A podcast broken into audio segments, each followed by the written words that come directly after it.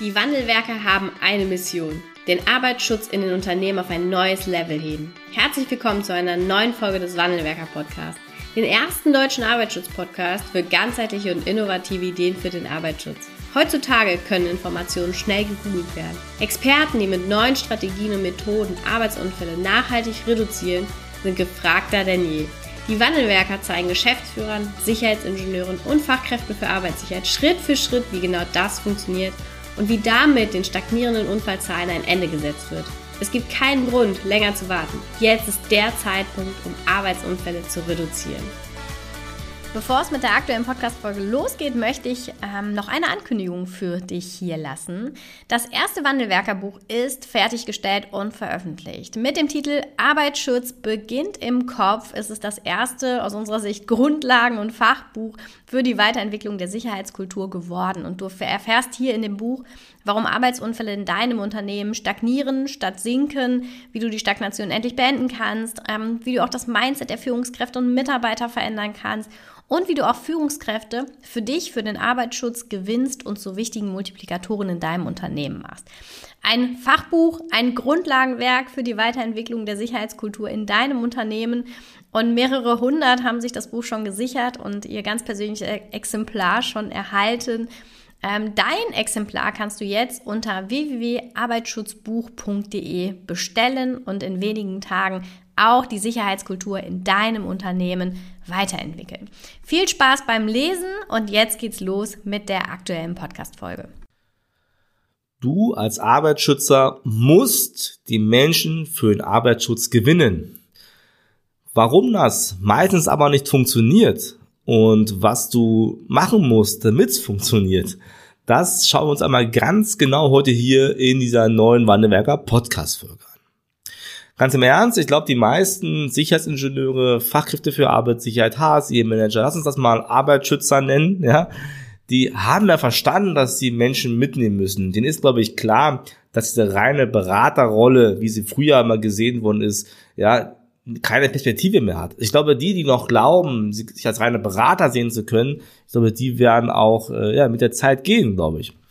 Und äh, trotzdem viele Arbeitsschützer für sich erkannt haben, dass der richtige Weg ist und auch glauben im Übrigen schon die richtigen Skills zu haben, die Menschen schon an die Hand nehmen zu können, das Ganze auch fördern zu können, ja, und äh, glauben auch schon einiges erreicht zu haben, ja, hört man in Gesprächen mit dem Management, mit den äh, operativen Führungskräften oder auch Mitarbeitern, dass es anders ist. Aber da wird ein ganz anderer Spiegel gezeigt von dem, was eigentlich die Fachkraft für Arbeit, also der Arbeitsschützer, glaubt.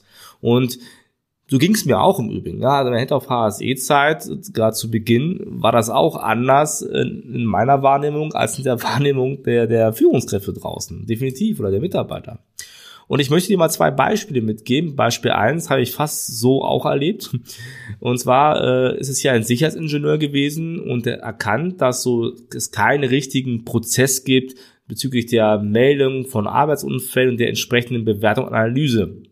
Und er wusste, dass die Führungskräfte momentan aufgrund eines Projektes sehr stark ausgelastet sind. Also hat er sich selbst dran gemacht, hat diesen Prozess geschrieben, hat auch noch ein, äh, dazu eine Arbeitsanweisung verfasst, ja, und hat das veröffentlicht.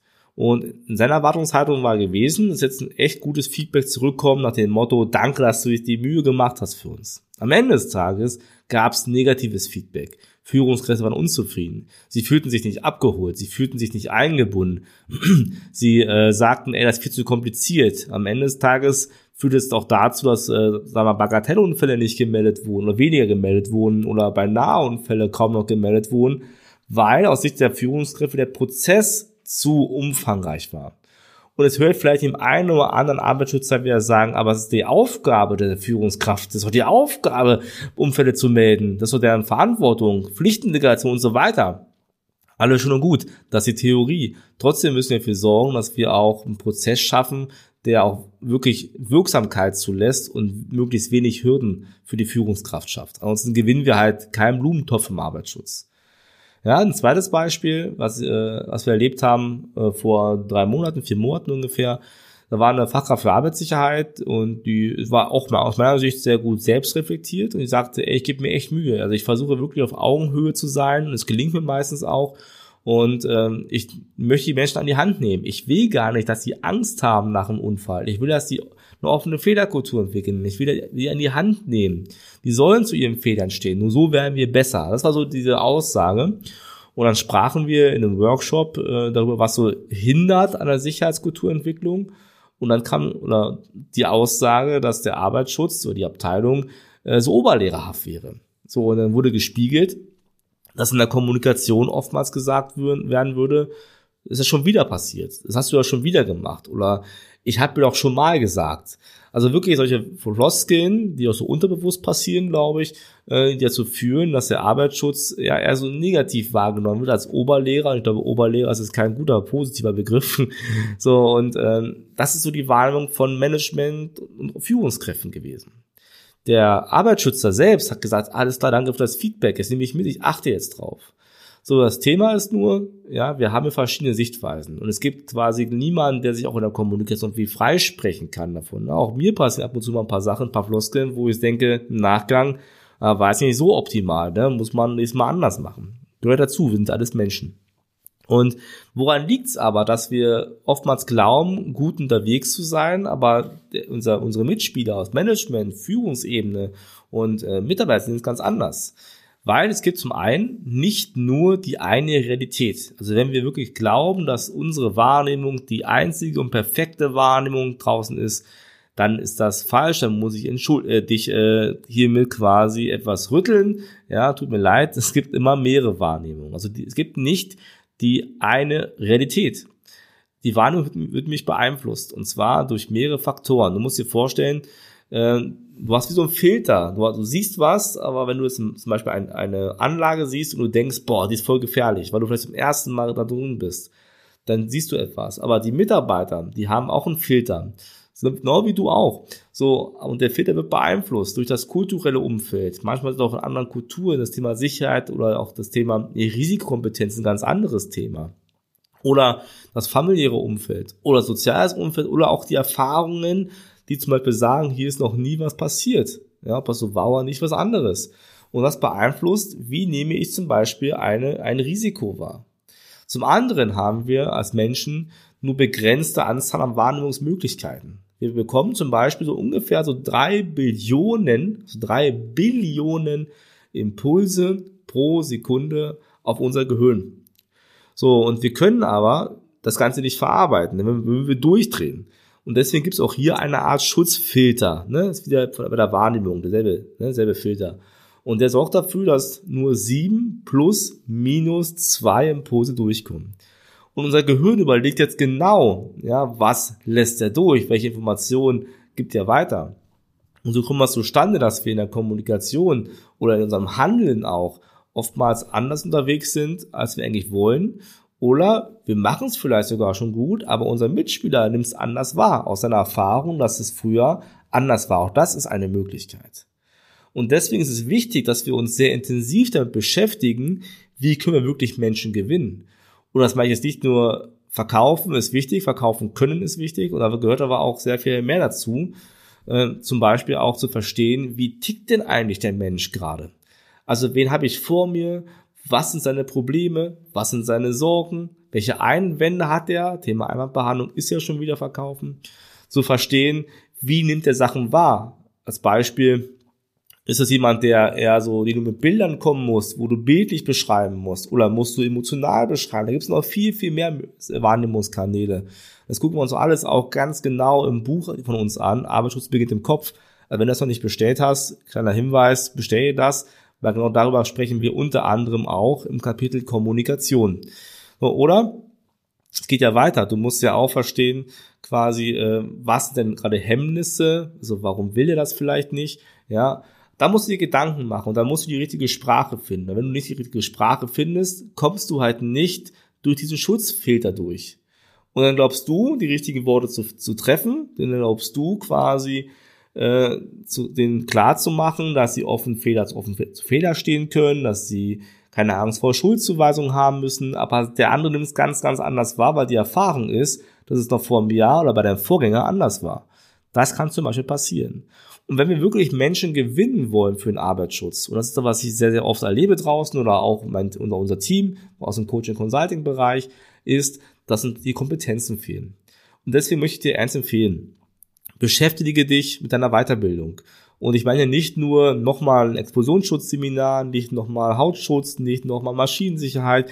Das sind alles Weiterbildungen, die auch ihre Berechtigung und ihre Wichtigkeit haben, nicht missverstehen. Aber Soft Skills entwickeln wir im Arbeitsschutz, wir als Arbeitsschützer, doch sehr, sehr selten weiter.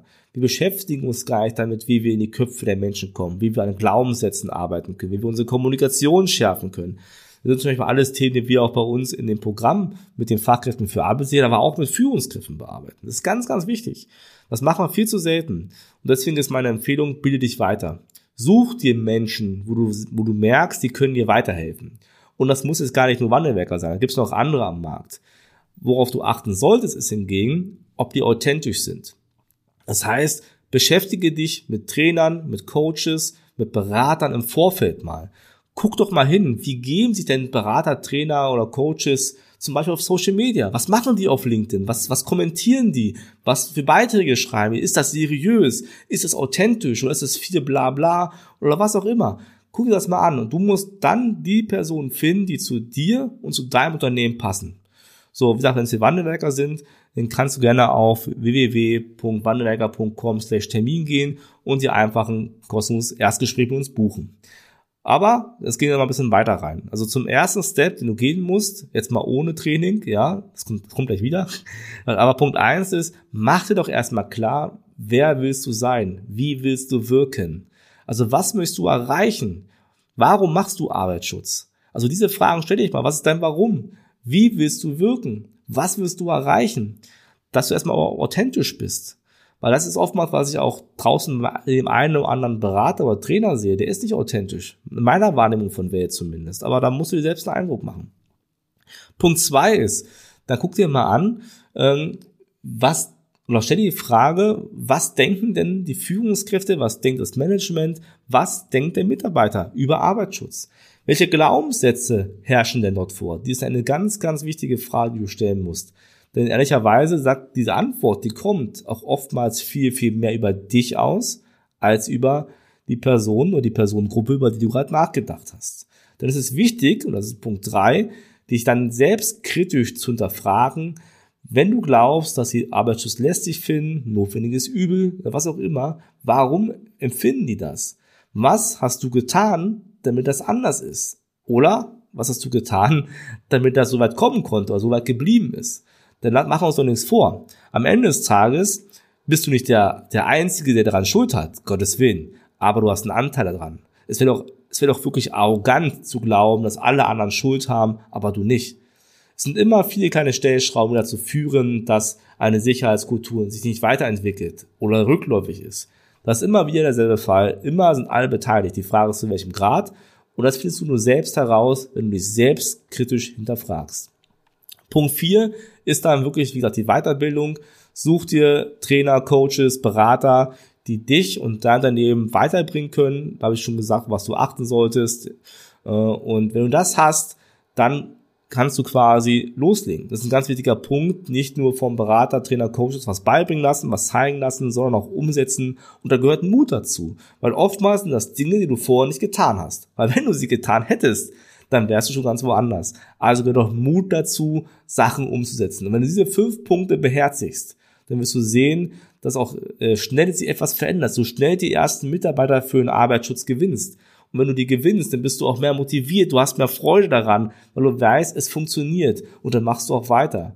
Wo ich das weiß, weil es mir selbst so ging zum Beispiel und weil ich halt regelmäßig, und das wirklich meine ich ehrlich, regelmäßig bei unseren Unternehmen, bei unseren Kunden draußen sehe, wie schnell so die ersten Veränderungen eintreten. Klar, Sicherheitskultur entwickeln dauert Jahre, aber die ersten Veränderungen spürbar machen kann Wochen und nach Monaten sicherlich schon da sein und das spürt sich, das ist auch spürbar dann für alle anderen im Unternehmen. Also, wenn du möchtest, dass sich etwas verändert, kann ich dir empfehlen, komm zu uns. Wir haben tolle Programme, wir haben sehr viel entwickelt. Unsere Kunden kannst du überall nachlesen oder nachschauen auf YouTube oder auch hier auf Podcast, die Bewertungen dir angucken. Du hörst, kannst dir hören, was wir mit denen gemacht haben. Also es gibt quasi volle Transparenz von uns.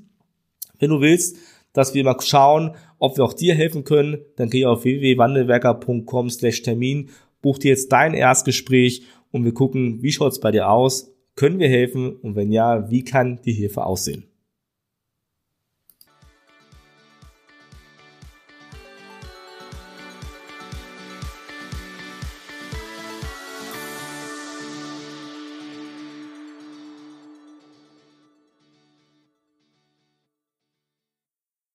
Vielen Dank, dass du heute wieder dabei warst. Wenn dir gefallen hat, was du heute gehört hast, dann war das nur die Kostprobe. Willst du wissen, ob du für eine Zusammenarbeit geeignet bist? Dann gehe jetzt auf www.wandelwerker.com-termin und buche dir einen Termin. In diesem 45-minütigen Beratungsgespräch wird eine Strategie für dich erstellt. Du erfährst, in welchen Schritten du an der Einstellung der Menschen im Unternehmen arbeitest, sichere Gewohnheiten schaffst und somit die Arbeitsunfälle nachhaltig reduzierst. Vergiss eine Sache bitte nicht. Wenn seit Jahren die Unfallzahlen bei dir stagnieren, dann verbessert sich der Zustand nicht von alleine. Du brauchst einen Berater, der dir zeigt, welche Schritte du befolgen sollst und welche lieber nicht. Wir haben Geschäftsführern, Sicherheitsingenieuren und Fachkräften für Arbeitssicherheit in Deutschland, Österreich und der Schweiz dabei geholfen, die Sicherheitskultur in deren Unternehmen und bei deren Kunden zu verbessern. Als Kooperationspartner des Verbandes für Sicherheit, Gesundheit und Umweltschutz bei der Arbeit liegt es uns am Herzen, dir das notwendige Handwerkszeug auf dem Weg zur Vision Zero zu zeigen und bei der Umsetzung zu unterstützen. Wenn du wissen willst, ob du für eine Zusammenarbeit geeignet bist, dann sichere dir jetzt unter www.wandelwerker.com-termin deinen persönlichen Termin.